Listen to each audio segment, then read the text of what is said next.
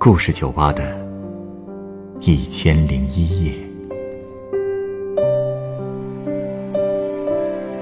本节目由北京人民广播电台故事广播与凤凰网有故事的人频道联合制作。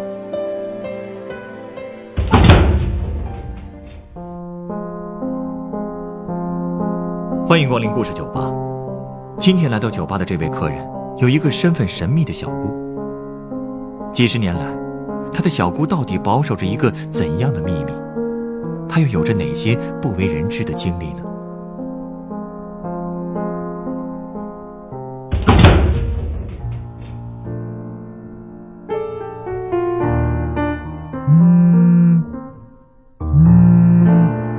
喂，妈，我在外面呢。啊？您确定？啊不会真是他回来了吧？他竟然还活着！行吧，我过两天回去看看。嗯，挂了啊。真没想到，出什么事了？哦，没事一个很多年没见的亲戚好像回来了，我们都以为他早就不在了，但其实也不确定回来的是不是就是他。嗯。我越来越糊涂了啊！那个亲戚是我堂叔，就是我二爷爷的儿子。不过自从四九年以后就再没见过，我也不知道他去哪儿了。就是突然有一天，连人带单位都消失了。啊？四九年失踪的？难道他是……嗯，大家都说他是搞情报工作的。反正那天一大早起来，他上班的地方就人去楼空，什么都没有了。他也不知道去哪儿了，可能是身份败露了，所以连夜撤走了吧？我也不是很清楚，反正是再也没回来。只是可怜我那小姑，一个人苦等了他这么多年。你小姑和你堂叔？啊，我小姑其实不是我亲姑姑，她是我二爷从山上捡回来的。当时她好像才只有十三岁吧。家人都被日本人给炸死了，就剩他一个人，手还被日本的炮弹给炸残了。后来没地方去，就跑到我家的果园里偷果子吃，结果被我二爷逮了个正着。二爷看他一个人孤苦伶仃的，就带回来养了。不过一开始他也没打算收她做养女，而是一直把她当未来的儿媳妇看的，打算等年纪大点了就嫁给我堂叔。呃，那就算是童养媳了吧。有点那意思，但我二爷待她可真像亲生闺女一样疼她。她手不是受伤了吗？二爷每天都定时定点的给她换药，生怕落下残疾。可惜伤得太重了，救治又不及时，所以最后十个指头还是烂了，手也彻底废了。但是我二爷从来没嫌弃过她，一直留她在身边。后来我堂叔学业有成，在城里找了份体面的工作。打算把二爷接到城里去住，享享清福。可我二爷不愿意，说如果这样的话，农村的家里就只剩小姑一个人了。二爷不放心，要走也要带上小姑一起。堂叔也是个好人，觉得不能就这么丢下小姑，所以转天一早，一家三口就进城了。那进城之后，他们就成亲了？没有。其实我感觉，堂叔也不想那么早成亲。当时他们住在城北的一套四合院里，堂叔就在当地的一个部门打杂，后来又被介绍到了另一个部门当秘书，因为能干，很快就当上了主管。但是具体是管什么的，他从来也不说。二爷一直想让堂叔和小姑早点成亲，但是堂叔总是很忙，有的时候一周才回一次家，这件事儿就一拖再拖。恐怕也是因为他这个工作性质的原因吧。是啊，结果亲还没成，我堂叔人就不见了。后来我小姑四处跟人打听，据说好像是被调到南方去了，但具体是什么地方也不知道。小姑也没敢把这事告诉二爷，只是说堂叔去外地发展了，等他回来就能做更大的官了。二爷听了挺失落的，但也没别的办法。堂叔走了之后。就剩下小姑和二爷相依为命。小姑虽然没有双手，但也能干些力所能及的家务活。但是在那个年代，一老一少孤男寡女的住在一起，也挺惹人说闲话的。所以二爷后来就认了小姑做闺女，小姑特别开心，二爷也特高兴，还开玩笑说：“ 好好好，叫爹好，反正早晚都得叫。呃呃，那就先做闺女，再做儿媳啊。”自那以后，我就有了一位。没有血缘关系的小姑，原来是这样啊。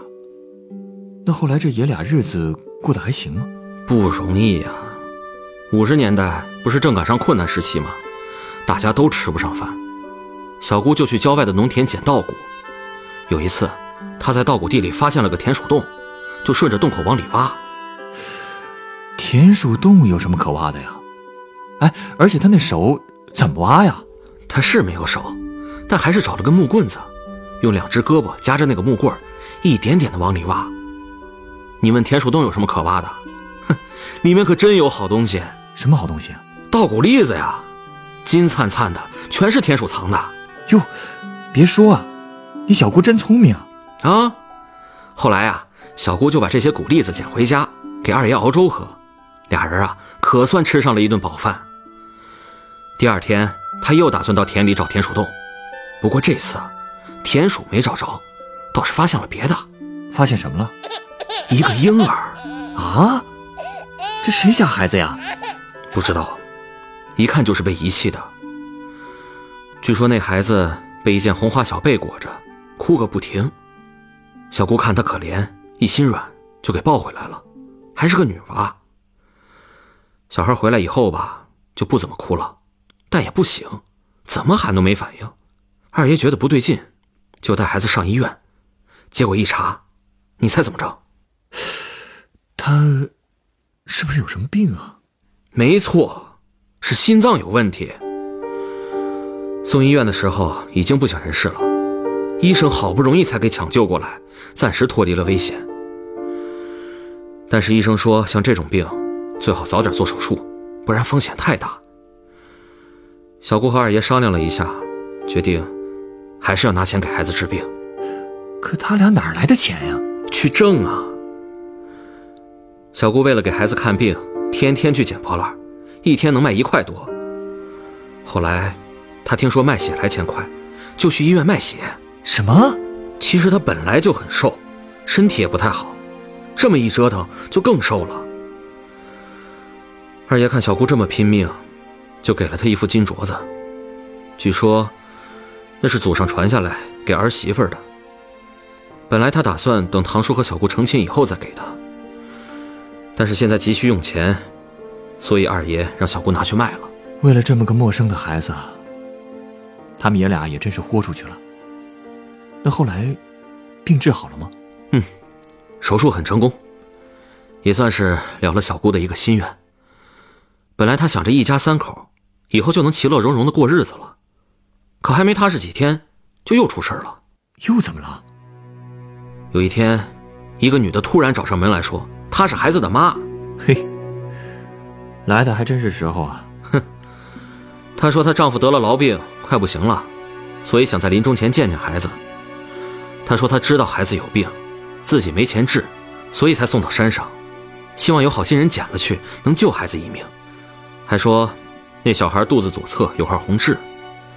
那女人还说，不是打算要回孩子，就是想让她丈夫见孩子一面，只抱回去住一晚上，第二天就送回来，还留下了自家的地址。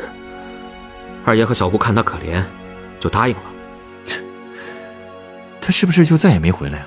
可不，你想，好不容易找回自己孩子，病还给治好了，能送回去吗？我小姑还在那傻等呢，等不来孩子，她就按那个地址去找。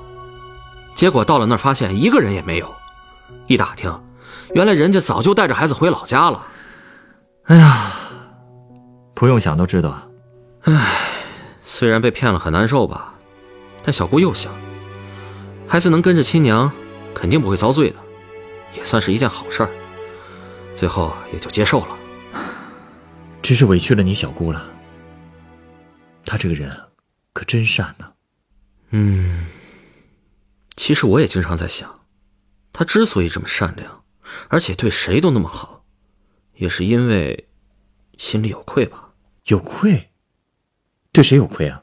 唉，这些也都是我们后来才知道的。六六年的时候，二爷得了中风，而且一直没有好转。最后医生说让小姑准备后事。小姑一听，就扑通一声给二爷跪下了：“爹，你别扔下我呀！我还没报答完您的救命之恩呢。而且这么多年，我还从来没跟您说过我是谁呢。您不该救我啊，爹！”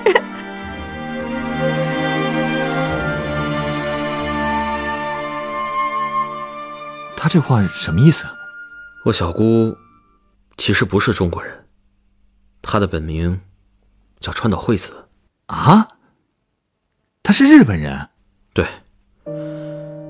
他的爸爸是一名日本军官，日军侵华的时候，他跟着军队来到中国，但是后来失踪了。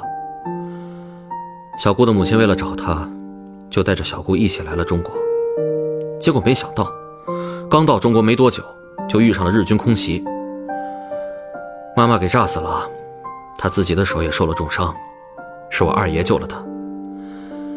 他知道中国人恨日本人，所以一直没敢说出来。那你二爷怎么说呀？他说：“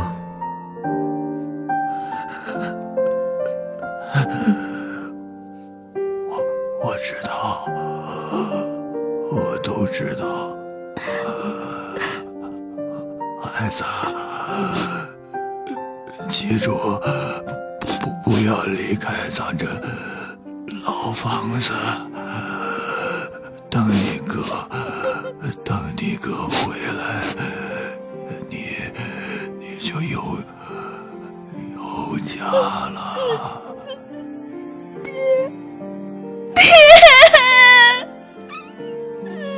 爹呀！二爷去世之后，小顾一直相信堂叔会回来。为了活下去，白天他去街上捡破烂要饭，晚上就坐在火炕上糊纸盒换钱，日子勉强过得下去。他为了等你堂叔，就真的一直一个人过。对，虽然也有人劝过他，让他别等了，走一步看一步，姑娘家的还是找个依靠比较好。但都被他拒绝了。他总是说，堂叔会回来的，他要在家里等他。可是这一等，就是十几年。后来，当年跟堂叔一起工作的几个同事回来了，他们说，堂叔四九年的时候，跟着国民党逃到台湾去了。小姑知道后，立马就坐不住了，他一拐一拐的到处找人打听，问台湾怎么走。需要多少盘缠？邻居们都劝他放弃。这台湾呐，山高水远，您这岁数大了不方便，一个人去不了。对呀，现在大陆和台湾都通航了啊！要是他还活着的话，肯定早就回来了。一直没消息，八成是不在了。不可能，他肯定还活着。活着为什么不回来？肯定是变心了，估计早就在台湾娶了老婆，成了家了。他不是那种人，他认得家的。哎呦，那您就更不能出去了。您想想，万一有一天他要是回来了，上哪儿找您去啊？听了这话，小姑才彻底放弃，不再张罗着去台湾了。每天就寸步不离的守着老房子，盼着堂叔回来。结果一晃又十几年过去了，堂叔还是没回来。小姑也老了。我们去找过他，想接他来一起住，但都被他拒绝了。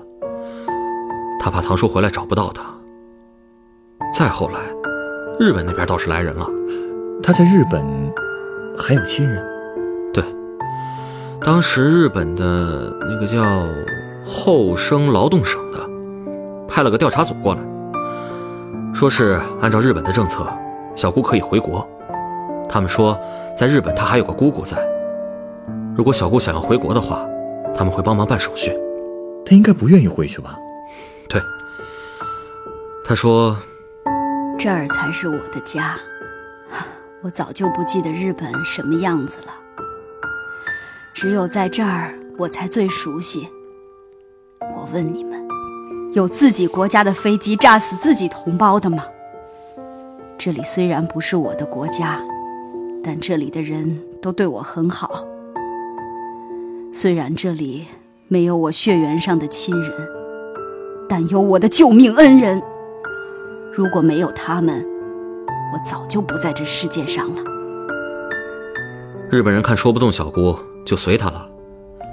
再后来，地方政府的人也来了，说要给小姑安排新的住处，但小姑坚决不同意。他怕他走了，我堂叔就找不到他了。而且，那个房子他连修都不让修，说是如果房子的样子变了，我堂叔就认不出来了，就该找不到家了。那之后。小姑就一个人住在老屋里，每天趴在窗边，望着来来往往的人，等着堂叔。后来，她还在院子里种了很多黄菊，因为堂叔喜欢黄菊。以前住在山上果园的时候，堂叔就在家里种满了野黄菊，一有兴致，就对着黄菊吟诗。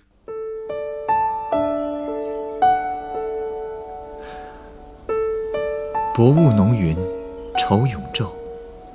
瑞脑，消金兽。佳节又重阳，玉枕纱厨。半夜，凉初透。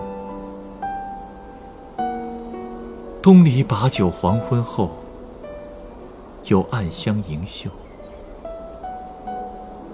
莫道不销魂，帘卷西风。人比黄花瘦。你念的是什么呀？啊，这是宋代李清照的词，讲的是他思念已故爱人的心情。哦，虽然我听不太懂，但是我很喜欢听你念诗，你再多念几次吧。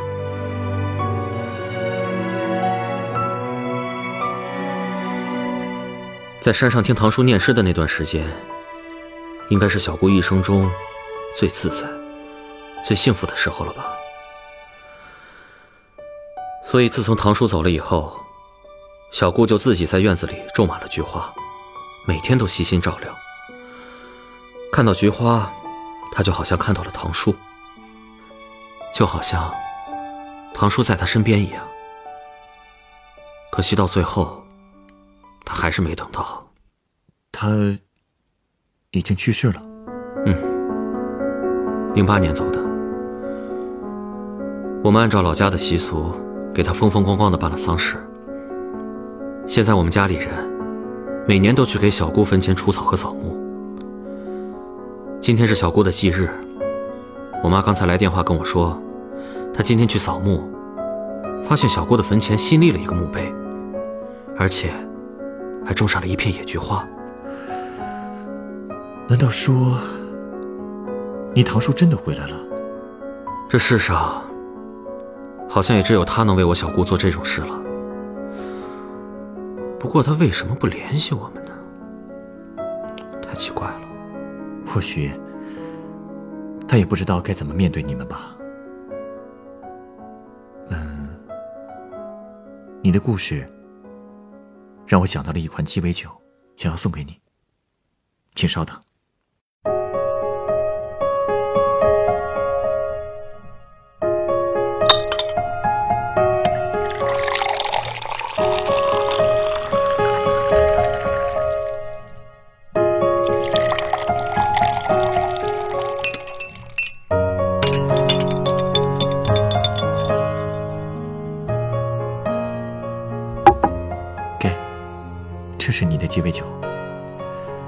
是由沃德嘎、杏仁利口酒、可可牛奶和豆蔻粉调成的。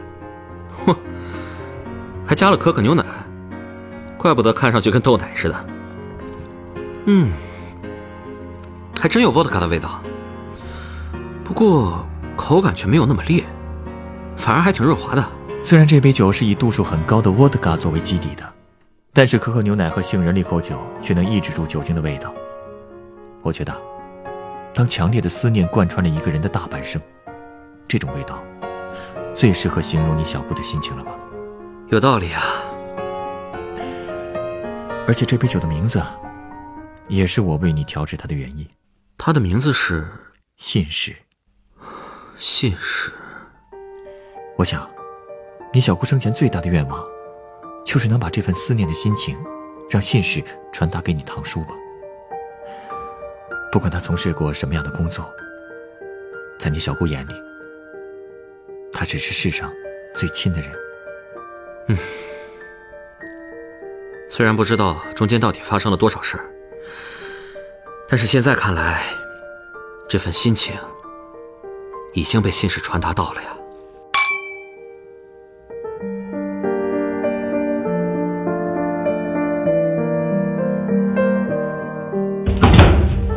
本故事选自凤凰网有故事的人独家签约作品。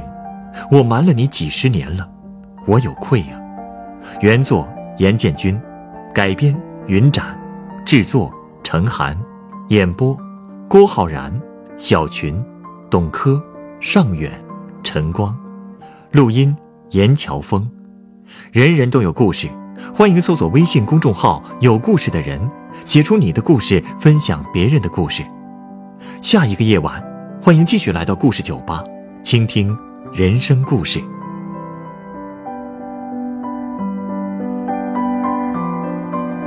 收听最新节目，请关注北京故事广播，工作日每晚九点播出的《故事酒吧》的一千零一夜。